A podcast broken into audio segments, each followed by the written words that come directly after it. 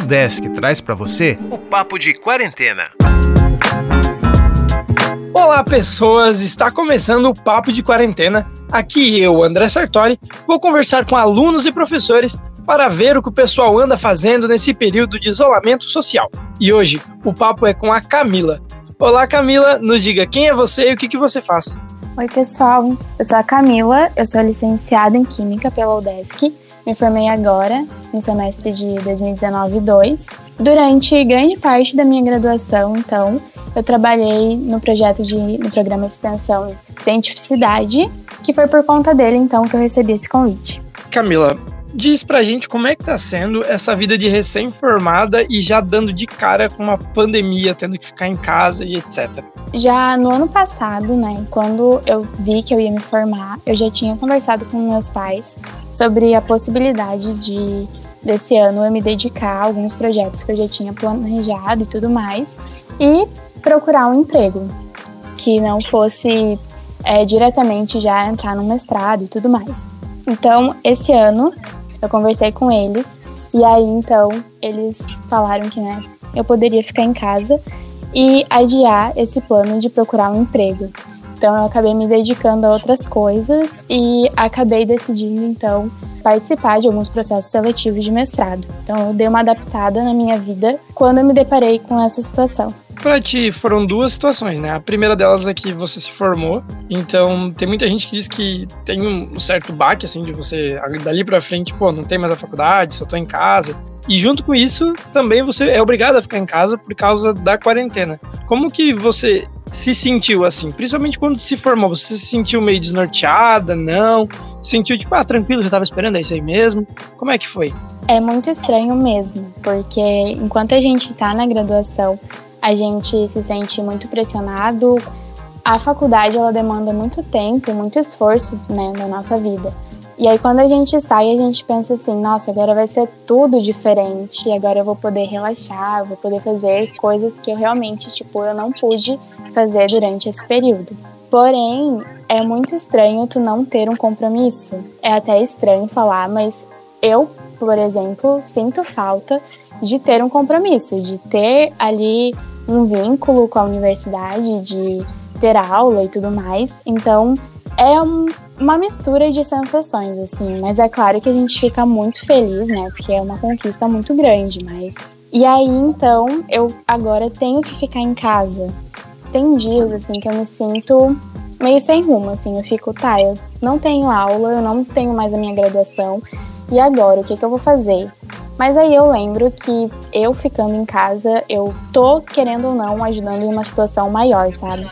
Tem dias que é muito difícil, porém eu lembro de tudo que tá acontecendo e aí eu não me sinto assim tão sem rumo, tão, sei lá, sem um objetivo como a gente está em casa, né? E como você falou, às vezes a gente fica meio pensando, poxa, o que, eu vou fazer agora? É, o que, que você faz? O que, que você faz para passar esse tempo? Para poder aproveitar, já que se não tivesse a pandemia, talvez poderia sair com os amigos ou passear e etc. Mas nesse caso não pode. Então o que, você costuma fazer dentro de casa? Eu acho que a coisa que eu mais estou fazendo é cozinhando. Então qualquer coisa, o dia que eu tô sem fazer nada, eu vou invento alguma coisa, cozinho ou qualquer outra coisa, né? Então eu também procuro assistir muita série, filme e tentar ao máximo manter as minhas relações de antes da pandemia. Então, falar com meus amigos, falar com a minha família, fazer chamada de vídeo, jogar online à distância com eles para tentar manter essas relações que a gente tinha antes presencialmente, mas agora à distância. E também é como eu não me sinto bem fazendo somente essas coisas, assim, só de lazer. Eu também estou procurando fazer cursos online, então eu já fiz alguns cursos, estou fazendo e já estou matriculada em outros, porque é uma oportunidade de eu estar tá fazendo algo que eu gosto e que, querendo ou não, contribui, então, para minha graduação e para a área que eu pretendo seguir, né? E você comentou ali que você está cozinhando muito, mas você já tinha esse hábito antes da pandemia? Não, eu sempre gostei um pouco de cozinhar.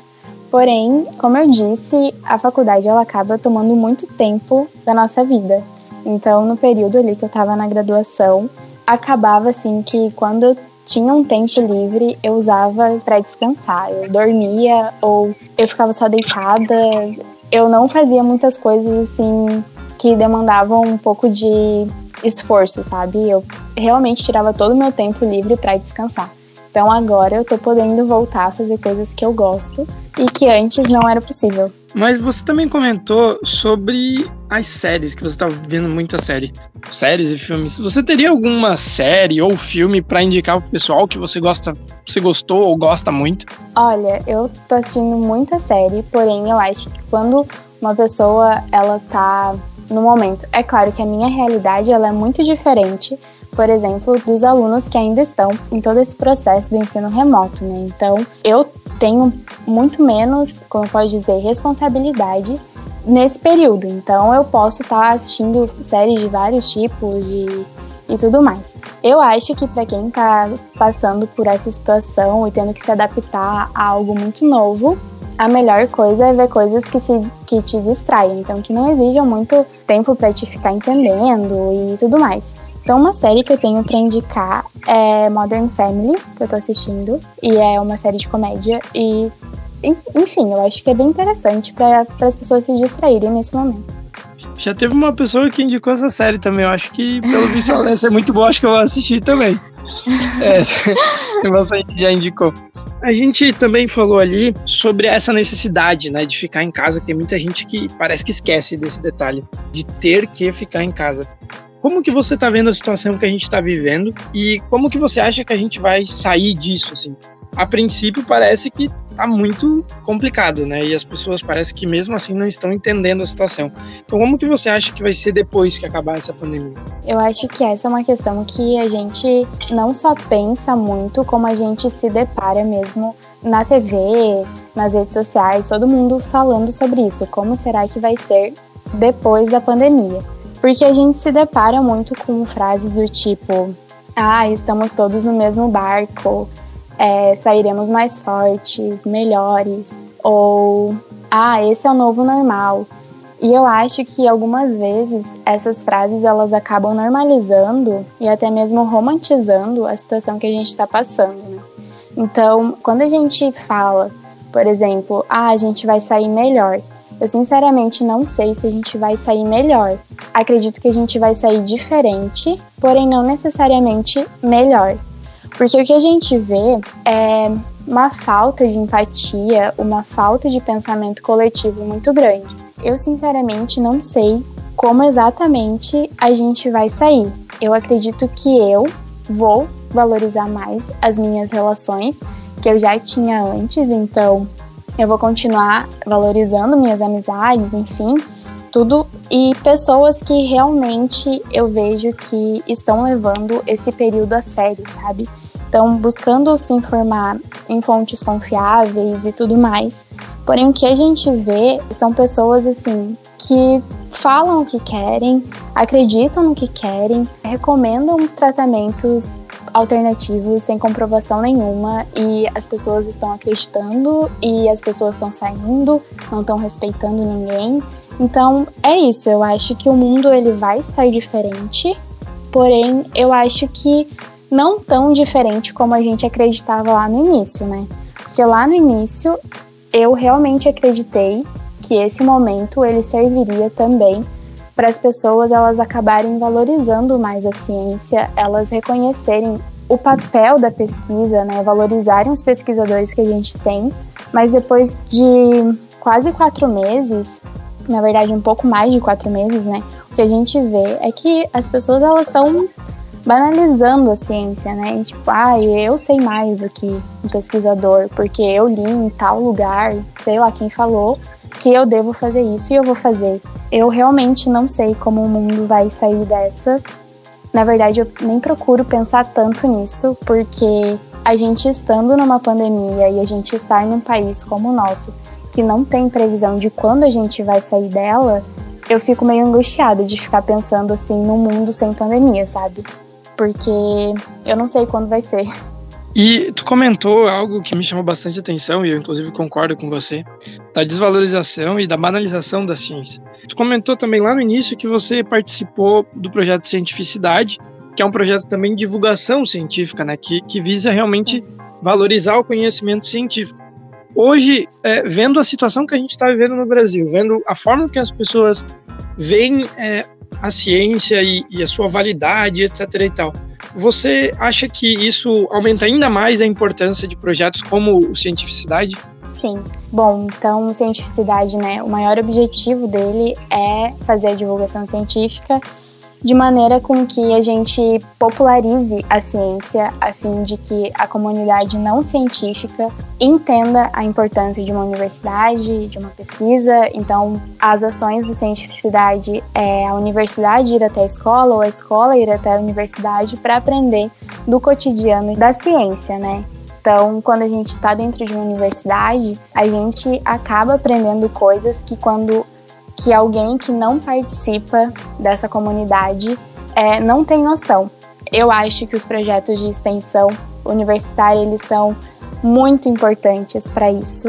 Eles, é claro que o processo de divulgação científica ele não é algo que a gente faz da noite para o dia, são pequenos passos. O Cientificidade ele teve o primeiro edital de dois anos, porém eu vejo que a gente atingiu muitas pessoas porém ainda são poucas. Então, a gente falar sobre a importância dos projetos de extensão, a gente valorizar a extensão universitária e cada vez mais crescer a quantidade desses programas, é, a gente vai atingir cada vez mais pessoas, né?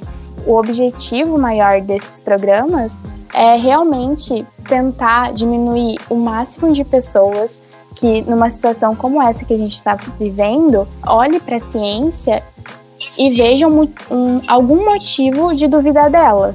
E então fazer com que as pessoas cada vez mais entendam que a universidade, a ciência, enfim, os pesquisadores, eles não fazem pesquisa, eles não fazem ciência para uma parte da população. Eles fazem isso para toda a população. Mesmo se a sociedade duvide, mesmo se a sociedade fale que, enfim, isso que ah, eles estão fazendo tudo isso por causa de política. Não é bem assim, né? A ciência, é mesmo ela sendo atacada, mesmo duvidando dela todo dia, a ciência está lá, está pesquisando para melhorar a condição de vida de toda a população. Então, quando a população ela realmente aprender isso, ela ter, ter capacidade de enxergar isso, eu acho que a gente vai estar tá evoluindo cada vez mais. E com certeza os programas de extensão, eles contribuem para isso. Então, Camila, eu concordo com, com a sua fala. Eu acho que os programas de extensão têm uma grande importância, até porque talvez uma parte desse problema das pessoas não valorizarem a ciência seja culpa da gente mesmo que está lá dentro da universidade, né? De não conseguir levar Sim. esse conhecimento e daí a importância dos programas de extensão. Mas a gente está chegando ao fim da nossa conversa. Agora, nesse momento, eu queria deixar aberto a você. Você pode mandar um abraço para quem você quiser, e etc. E também eu gostaria que você deixasse uma música para quem está ouvindo a nossa conversa. Tá bom, primeiro eu quero agradecer ao convite, né, do Consciência. Também quero agradecer ao professor responsável pela cientificidade, que mesmo eu já tendo saído da universidade, ele me indicou para essa conversa. E a música, então, eu acho que eu quero pedir é Como os Nossos Pais, da Elis Regina. Então tá bom, Camila. Muito obrigado. Obrigada a vocês.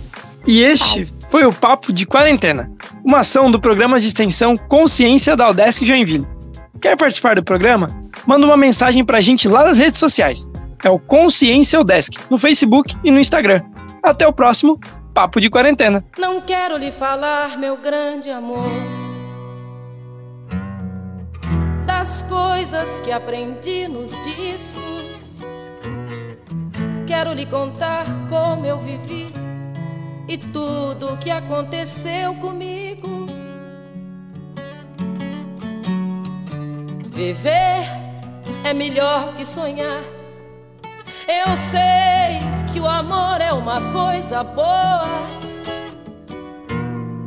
Mas também sei que qualquer canto é menor do que a vida de qualquer pessoa. Por isso, cuidar do meu bem. Há perigo na esquina. Eles venceram E o sinal está fechado para nós que somos jovens. Para abraçar seu irmão e beijar sua menina na rua. É que se fez o seu braço, o seu lábio e a sua voz.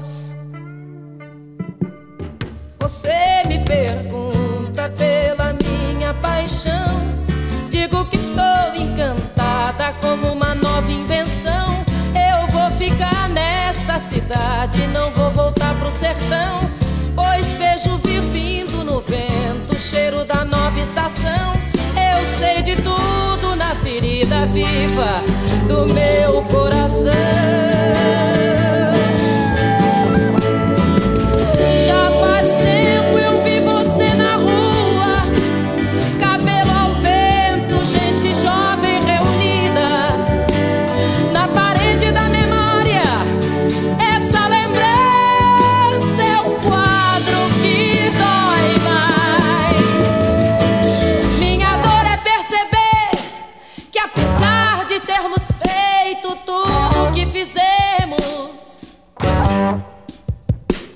Ainda somos os mesmos e vivemos.